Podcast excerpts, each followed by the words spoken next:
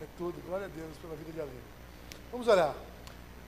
Pai, em nome de Jesus, nós estamos diante da tua palavra, diante da tua presença e o teu cuidado, Senhor Deus, o teu amor esteja sobre cada um de nós nesse momento.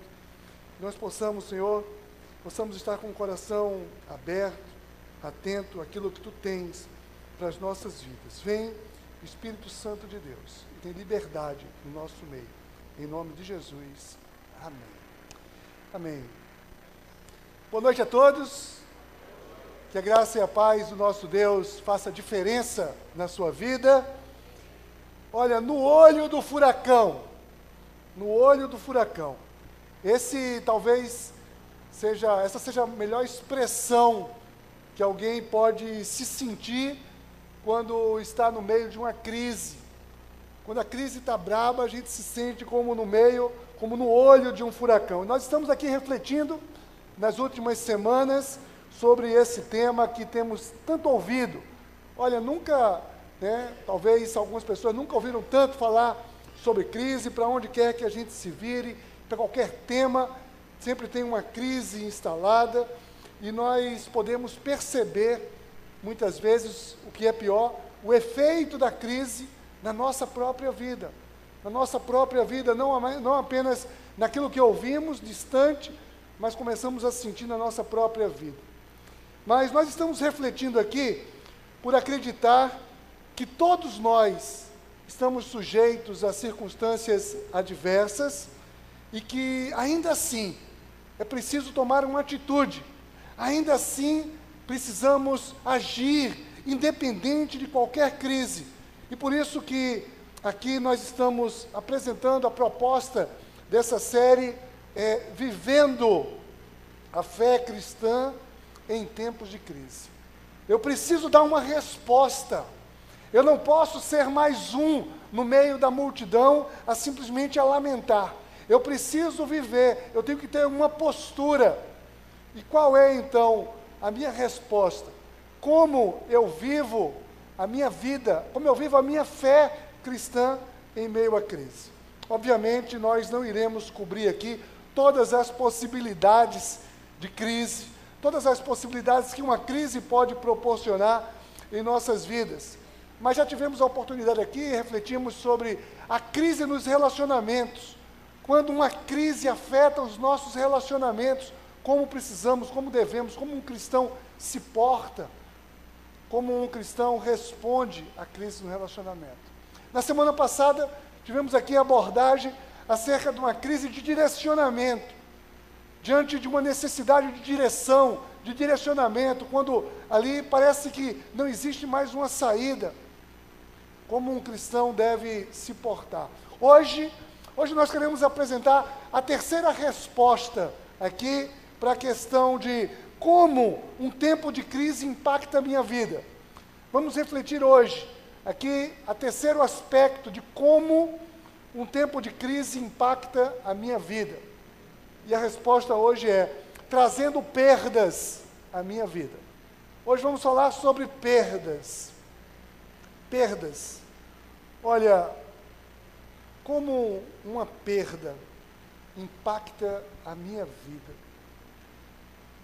Não é simples lidar com perdas, não é uma coisa trivial, não é natural nós lidarmos com perdas. Nós somos criados, moldados para vencermos, para conquistarmos. Nós somos obstinados a obter coisas, a ganhar. Nós planejamos sucesso. Ninguém planeja fracasso. É só um insano, né? Ah, eu vou planejar aqui como é que eu vou me dar mal. Já pensou? Alguém planejando como é que eu vou me dar mal estratégias. Já, já, já, leram algum, já leram algum livro? Sete passos para o fracasso. Né? A pessoa, isso não atrai absolutamente ninguém. Nós não somos atraídos, nós não somos projetados para o fracasso. Nós somos projetados para ganhar. Nós somos é, desejosos de conquistar. Mas momentos de perda acontecem. Todos nós estamos sujeitos. E momentos de perda também podem ser momentos de uma grande aprendizagem. Mas alguém pode responder rapidamente e dizer: puxa, tem tanto jeito para aprender. Né? Outras maneiras de aprender. Eu não preciso necessariamente, eu não quero perder para aprender. Por que, que eu preciso perder? E aí outras perguntas começam a invadir a nossa mente, trazendo uma inquietação. Perguntas do tipo: ora, como eu tendo Deus, eu posso ainda assim sofrer? Por que Deus permite o sofrimento de um justo? É? Ou por que pessoas boas sofrem? A mais comum de todas as perguntas: aonde estava Deus? Essas perguntas, elas perturbam a mente de muitas pessoas em meio à crise. Mas perder faz parte da vida. Perder é parte do mundo em que vivemos. Nós estamos em um mundo decaído. E o próprio Jesus, quando nos chama para o projeto mais vitorioso que alguém pode ter, Jesus não nos faz inicialmente um convite para que você ganhe absolutamente nada. Ele nos convida a perder inicialmente. Olha só o que Jesus disse, está lá escrito em Mateus 16, 24, diz assim: Então disse Jesus aos seus discípulos: Se alguém quiser acompanhar-me, negue-se a si mesmo, tome a sua cruz e siga-me. Pois quem quiser salvar a sua vida, a perderá. Mas quem perder a vida por minha causa, a encontrará. Olha, Jesus tem um plano fantástico aqui. E ele está dizendo: na vida existem muitas coisas, e muitas coisas que necessariamente, por algum motivo, precisam ser perdidas para que nós tenhamos a essência, para que nós tenhamos o essencial. Deus sabe absolutamente de todas as coisas. A Bíblia é secreta, a Bíblia é secreta, ó, a Bíblia é sagrada, secreta não tem nada, né? Pública. Aí, a Bíblia Sagrada mostra, dentre tanta história, tantas histórias, mostra a história de Jó. Um homem fiel um homem reto, um homem digno, isso dito pelo próprio Deus. Quem apresentou as qualificações de Jó não foi o próprio Jó, não foi uma pessoa qualquer, não foi ali o seu clube, o seu trabalho, mas foi o próprio Deus quem apresenta Jó como um cara íntegro, um cara fiel, um cara honesto. E esse homem fiel, abençoado por Deus, ele é golpeado. E num dia só, ele perde absolutamente todas as suas posses. Dá para você imaginar o que é alguém perder todas as suas posses? E a Bíblia disse, como leu aqui o Bispo Miguel, é, ele era o homem mais rico de todo o Oriente. E ele perde absolutamente tudo. E como se não bastasse, ele perde também os seus filhos. Perde seus dez filhos, seus sete filhos e três filhas. E como se não bastasse ainda, depois ele ainda é acometido de uma terrível enfermidade. Aquilo trouxe uma angústia. A sua esposa.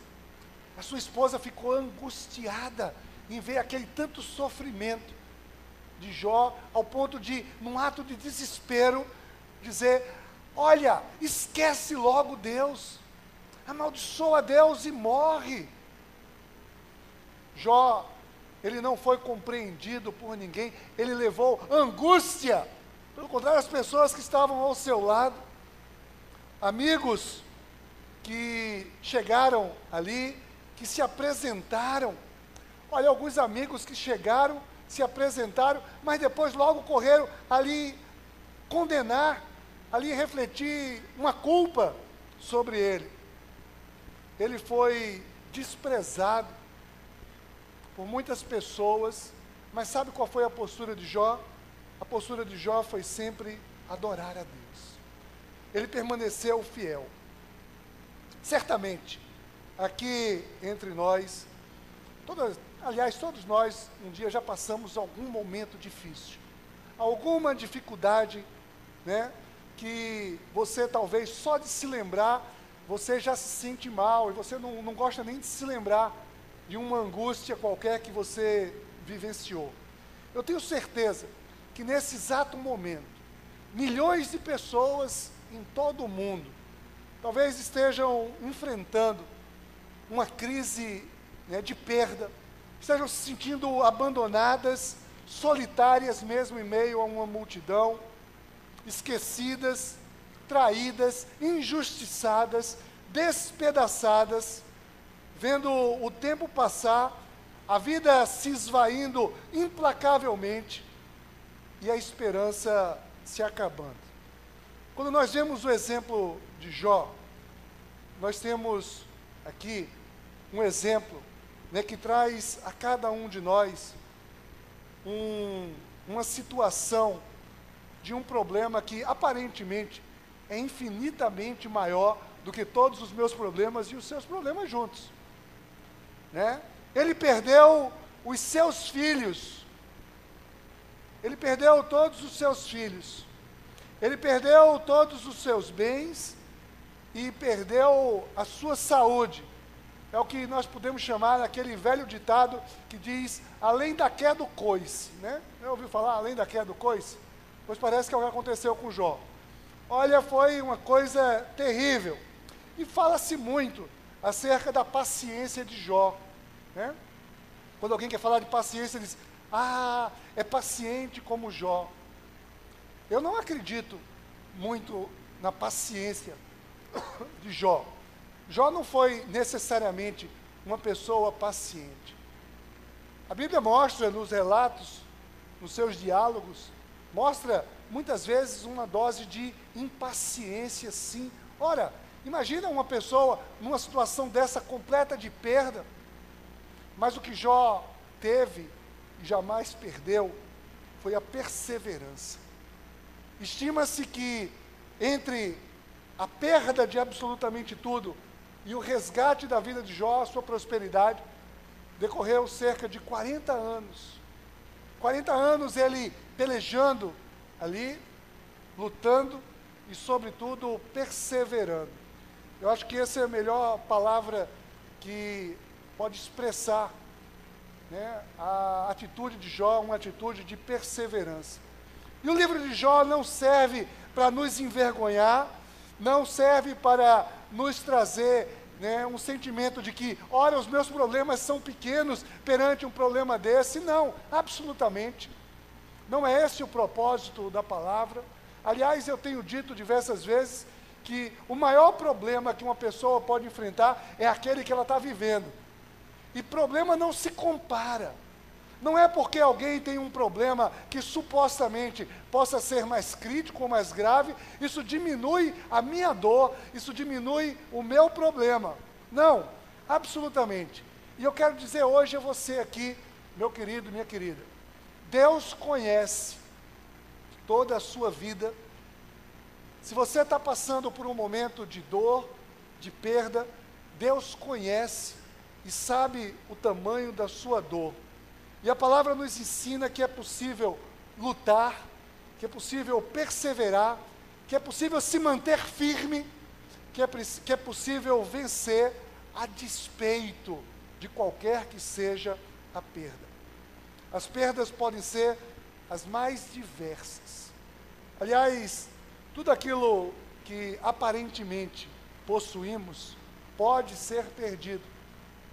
Nós vamos ver aqui algumas possibilidades de perda.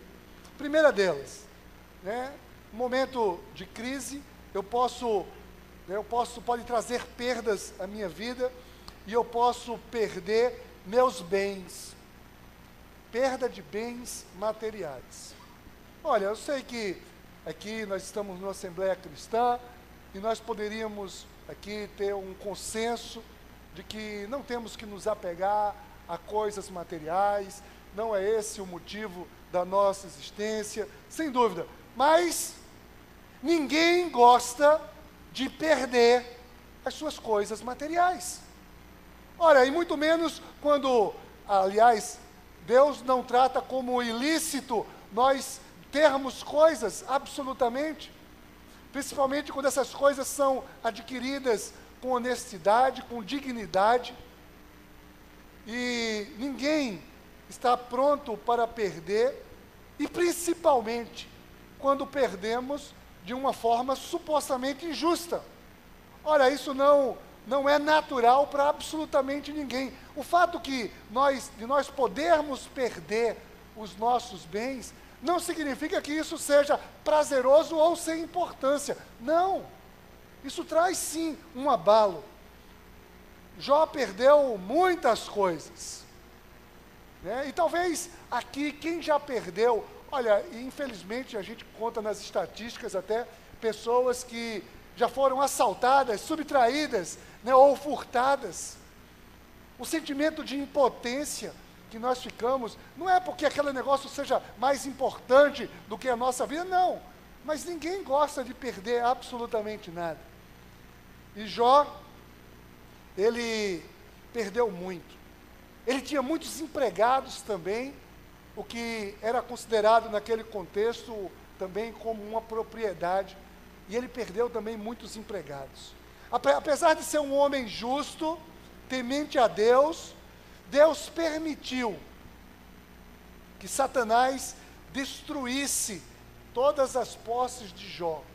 E em um só dia, diz o relato bíblico, que ele perdeu mil cabeças de gado, sete mil ovelhas, três mil camelos, quinhentos jumentos. Mas você pode imaginar o tamanho desse prejuízo?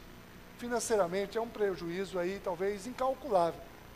E o texto diz assim, né, como foi lido aqui. O mensageiro veio dizer a Jó: os bois né, estavam arando e os jumentos estavam pastando por perto quando os sabeus os atacaram e os levaram embora. Mataram a espada os empregados. E eu fui o único que escapou para lhe contar. Enquanto ele ainda estava falando, olha só, enquanto ele ainda estava falando, chegou outro mensageiro e disse: O fogo de Deus caiu do céu e queimou totalmente